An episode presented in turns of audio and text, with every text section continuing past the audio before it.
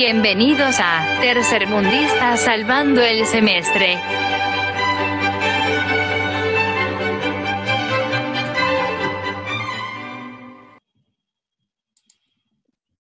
¿Estamos?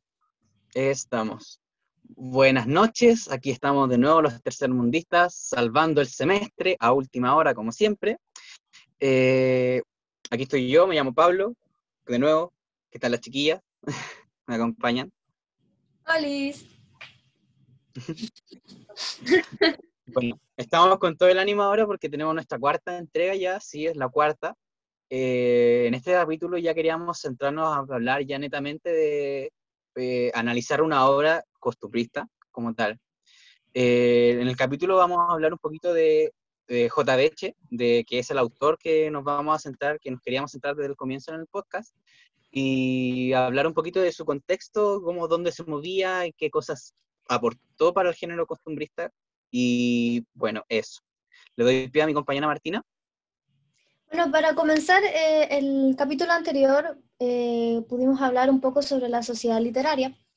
Y para comenzar con este, quiero hablar de la generación del 42. La generación del 42, el movimiento de la generación del 42 se creó paralelamente a la sociedad literaria. Este fue creado en 1842 en un contexto político y económico relativamente tranquilo en Chile. Eh, político porque se, por el triunfo de la guerra contra la Confederación Perú-Boliviana, y económico por nuestras exportaciones de trigo a Australia y por la explotación de la mina de Chanarcillo. En este contexto, con esa tranquilidad latente eh, que teníamos ahí, la mirada se pudo desviar a otros temas eh, en el ámbito cultural. Eh, y este comenzó con una polémica, un artículo que se publicó en el diario El Mercurio de Valparaíso, que decía que algunas palabras eh, eran reprochables en el habla chilena. Entonces aquí se metieron a entablar eh, sus distintas versiones de por qué esto estaba bien y por qué no estaba bien eh, Andrés Bello y Domingo Faustino Sarmiento. Todo esto en el tema de, la, de, de si el lenguaje se mantenía, se mantenía como había llegado a España o seguía avanzando y cambiando al nivel de lo que el chileno dijera. Eh, la generación del 42 también participaron personajes como eh, José Victorino Alastarria, un gran eh, estudioso de la literatura chilena, Salvador Sanfuentes, un poeta, magistrado y político. Y el que nos compete en este capítulo es José Joaquín Vallejo o J. Beche. Este señor nació en Copiapó en 1800, eh, perdón, en 1811, el 19 de agosto. E hizo sus estudios en, eh, hizo sus estudios, bueno, estudió en, Copiapó y después se fue a Santiago, a la Universidad de Chile.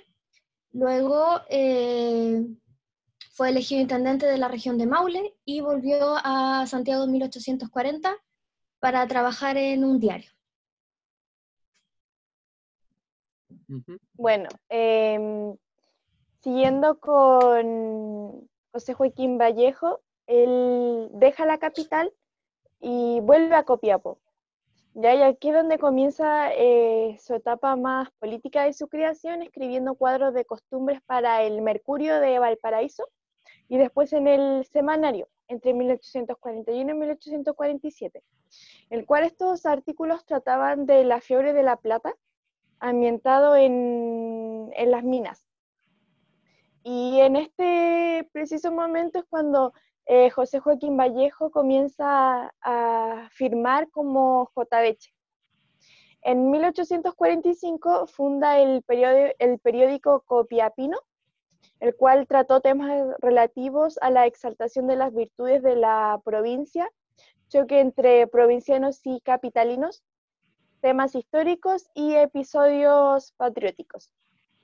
El texto que nosotros eh, vamos a analizar de JBH es la colección de los artículos de JBH publicados en el Mercurio de Valparaíso, en el Semanario de Santiago y en, el, y en el Copiapino, desde abril de 1841 hasta septiembre de 1847. Y algunos de estos artículos son el provinciano renegado, el carnaval, la cuaresma, algo sobre los tontos, los chismosos, entre otros. Y el artículo que nosotros eh, decidimos trabajar eh, de esta colección es el provinciano en Santiago. Pablo. Así es, el que vamos a queremos analizar en este capítulo y mostrárselo a ustedes, eh, el provinciano en Santiago. Pero antes, antes de entrar de lleno al, a, conversar de, aquel artículo, eh, nos gustaría como ahondar más en un concepto que ya dimos, si no me equivoco, en el capítulo 1, que es el concepto de tipo social. ¿Sí, Anaís? Sí. Para entender cómo mejor esto, nos vamos a basar en un texto que se llama La construcción de tipos sociales en el costumbrismo latinoamericano, de Dorde Cubardic García. Es una sola persona. Em, ya, pero hay que primero entender qué son los tipos sociales. Eh, los tipos sociales son como una descripción de un grupo a partir de un individuo. Eh, como dice acá, se trata de describir eh, lo específico del individuo por medio de lo general, que es el tipo social. Eh, en Latinoamérica se dio mucho el tema de mucho, mucha descripción de tipos sociales. Se dieron muchos tipos, había de muchas clases, de mujeres, de hombres, de... Mm, los más típicos son, por ejemplo, el parásito, ese tipo que que anda como aprovechándose, anda chupándole la plata a los demás, anda colgándose, anda pechando y similar.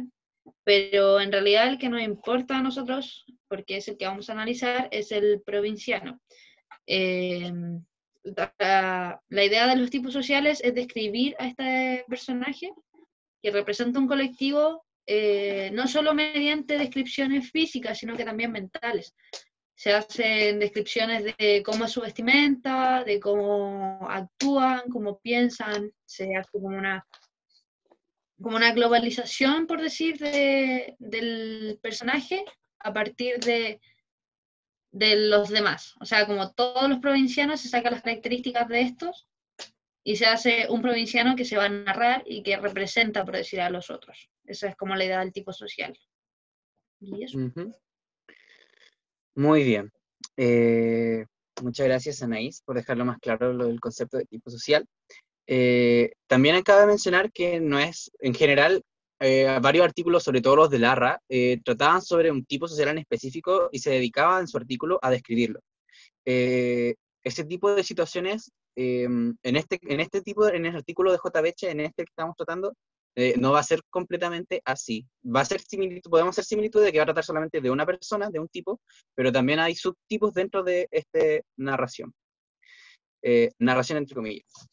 Bueno, ya comenzando con el, con el análisis literario, primero vamos a hacer un pequeño resumen de lo que ocurre acá. Eh, nos, nos, nos, cuenta la historia de una persona que viene de fuera de Santiago a Santiago, en donde nos van contando las Em, las motivaciones que tiene esta persona para venir a Santiago y la importancia que tiene para esa persona venir a Santiago. Venir a Santiago de alguna manera marca tu vida de la misma manera en que, cito, eh, a los pintores se les, se les es necesario ir pasar por todos los museos de arte de Europa para ser pintores, ¿sí? Eh, eso por un lado, según el artículo. Em, este, a esta persona le pasan, le ocurren muchas cosas debido a su experticia con respecto a la sociedad que la sociedad citadina, ¿sí? Eh, le ocurren tres cosas distintas en donde en una le roban, en otra lo, agarran para, lo empiezan a molestar y en otra lo golpean. Eh, entonces, el artículo está orientado al fin y al cabo a demostrar estas situaciones para al final de entregar una conclusión en donde dice que este tipo de situaciones se pueden superar siempre y cuando haya alguien que lo pueda apadrinar o le pueda dar ese tipo de informaciones que el provinciano al llegar a Santiago no tiene. Muy bien, con eso es más o menos como el panorama general del provinciano. Eh, ahora podríamos pasar a conversar un poquito del tipo de descripciones que es muy importante acá, que ocurren acá, con el provinciano con respecto a su narrador también. Katy. Claro. Eh, bueno, eh, una de las características principales que tiene la literatura costumbrista es describir los ambientes físicos por los que en este caso el personaje visita y hace una descripción característica de lo que está observando. Y dentro del, del texto El provinciano en Santiago encontramos al inicio una descripción que él hace con respecto al llegar a Santiago y el describir eh, las grandes alamedas, los eh, edificios, las construcciones, las calles también. Entonces eso es una de, de las primeras descripciones. Y nosotros lo que más nos interesa tratar eh, sobre el ambiente es la descripción que hace de los suburbios de la ciudad, en la cual él llega y, encuentra una realidad totalmente distinta a la que, en la que se desarrolla, eh, ya por así decirlo, el, centro de la capital, en el cual habla como de mucha aglomeración, mucho eh, tumulto, el cual no puede, no, casi no puede ni siquiera pasar. Sí, entonces eh, ya el, llegar al, a la descripción, por ejemplo, en las casas en las que se va a quedar, él la describe como ratoneras. Entonces, son temas interesantes que al final, eh, al final de la descripción él dice, nosotros, o sea, los provincianos son estas posadas, las describen como ratoneras y son en las que los provincianos llegan eh, a vivir al, llegar a Santiago, ¿sí?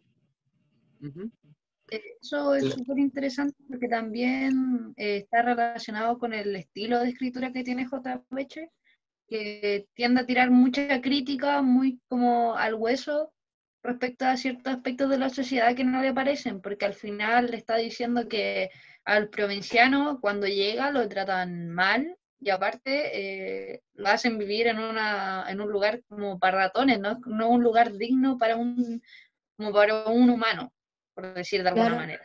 Pues lanza bastantes críticas sociales en ese sentido. Sí, era conocido por ser muy mordaz en, su, en sus publicaciones del, diario también. Claro, y bueno, voy a eh, terminar ya la descripción del ambiente con una cita para que quede mejor ejemplificado. Ya. Pero supongámosle alojado ya en una de esas casas omnibus de las inmediaciones de la Alameda, cuyos dueños tienden a llamar posadas, y que si ellos no me lo tienen a mal, yo llamaré ratoneras. Y acá eh, podemos también, lo que ya mencionaban mis compañeros anteriormente, de eh, una crítica social y el cómo se refleja el, por así decirlo, la, la, sociedad eh, precaria y, y a lo que podían optar y llegar los provincianos a Santiago. Antes igual se hace como más específica esta descripción, pero échale un vistazo al texto porque es interesante. Esta tarea para casa. Entre paréntesis, vamos a subirlo también. Eh, vamos a subir ya a nuestra página de Instagram para que lo vayan viendo también. Y bueno, hay muchas cositas más que tenemos que decir de esto. Eh, no sé cómo estamos con la hora, Ani. ¿Todo bien por ahora? Aún tenemos tiempo, al parecer. Ya.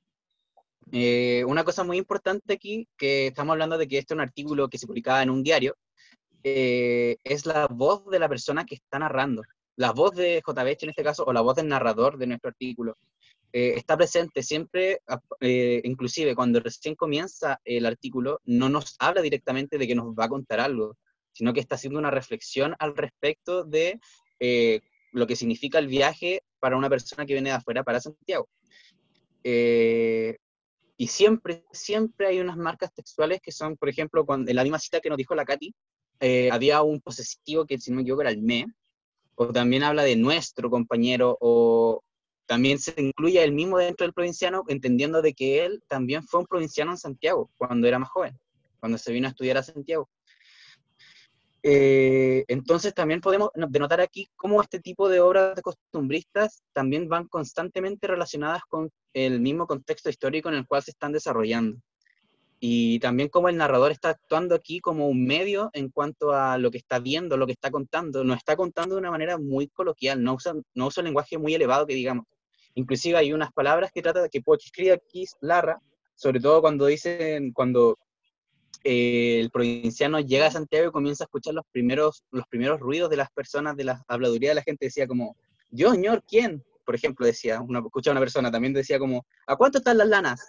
Porque está pasando por un lugar de comercio también. Entonces, ese tipo de marcas textuales son las que nos van diciendo, o lo que va orientando a este artículo a que se pueda catalogar como costumbrista. Eh, también hay otras cositas que deberíamos mencionar, que es, eh, por ejemplo, el provinciano en algunas partes, antes, por ejemplo, después de, después de pasar la primera noche, eh, recuerda de que para andar en la calle le habían dicho en su pueblo que no tiene que abrir la boca, porque a pesar de las maravillas que ve alrededor. Entonces, o sea, lo dice porque si no va a quedar como tonto el frío de la calle, no va a estar así como mirándolo a todos, sino que va, tiene que ir cerrando la boca. Entonces él dice en su mente, entonces como él es más inteligente o más vivito, va a andar con la boca cerrada para que no lo vean.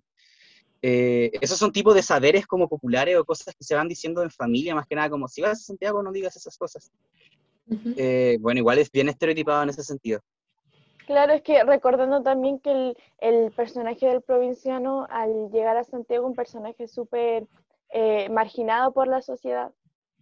Entonces, justamente el, el texto lo que hace es como hacer recomendaciones y todos los errores que comete el provinciano, por ejemplo, al llegar y salir al día siguiente a, visitar y recorrer Santiago, eh, después lo, primero que, realiza es, eh, no, esto no tendrías que haberlo hecho así, tendrías que haber estado en cuarentena un tiempo y acostumbrarte a la, ciudad. lo mismo que tú decías, el, el no hablar por la calle que es lo que también hace el provinciano de ir saludando a todos los que se encuentra. Claro. Eh, en ese tipo de matices, en esas, en esas pequeñas acciones donde más podemos e, evidenciar cómo se está retratando a esta persona. Es una persona que llega con mucho ánimo de alguna manera, como de proyectar lo que conoce en lo desconocido, pero a la vez también es una persona que no la es tratada bien, no es tratada con cordialidad, y bueno, quizás también... eso también se, se demuestra en el, en el, texto cuando el, nuestro provinciano se encuentra con un, con un señor, eh, no me acuerdo el nombre en este Don ¿Cómo? Don Diego. Don Diego. Ya, el mismo, que se encuentra con Don Diego, o sea, Don Pedro, perdón. No, Don Pedro. Sí, es Don, Pedro. bueno, que se encuentra con Don Pedro, que al parecer fue un personaje que fue a, su, a la provincia donde él vive a comprar bueyes y ellos lo tuvieron como rey en su casa, así como por ser un forastero y porque se veía buen hombre, citando el texto. Y eso es muy contrastante con, por ejemplo, si un, si un, si un santiaguino va a otros, o en ese tiempo va a las provincias, es tratado como un personaje así como, oh, por Dios, qué, qué viene a hacer él a estos lugares, pero no en forma despectiva no lo piensan así como, oh, viene a robar acá o viene a hacer cualquier cosa. En cambio, si un provinciano va a Santiago en ese tiempo se tomaba como, oh, ¿qué hace él aquí? Que, lo, lo, miraba muy marginado en ese sentido.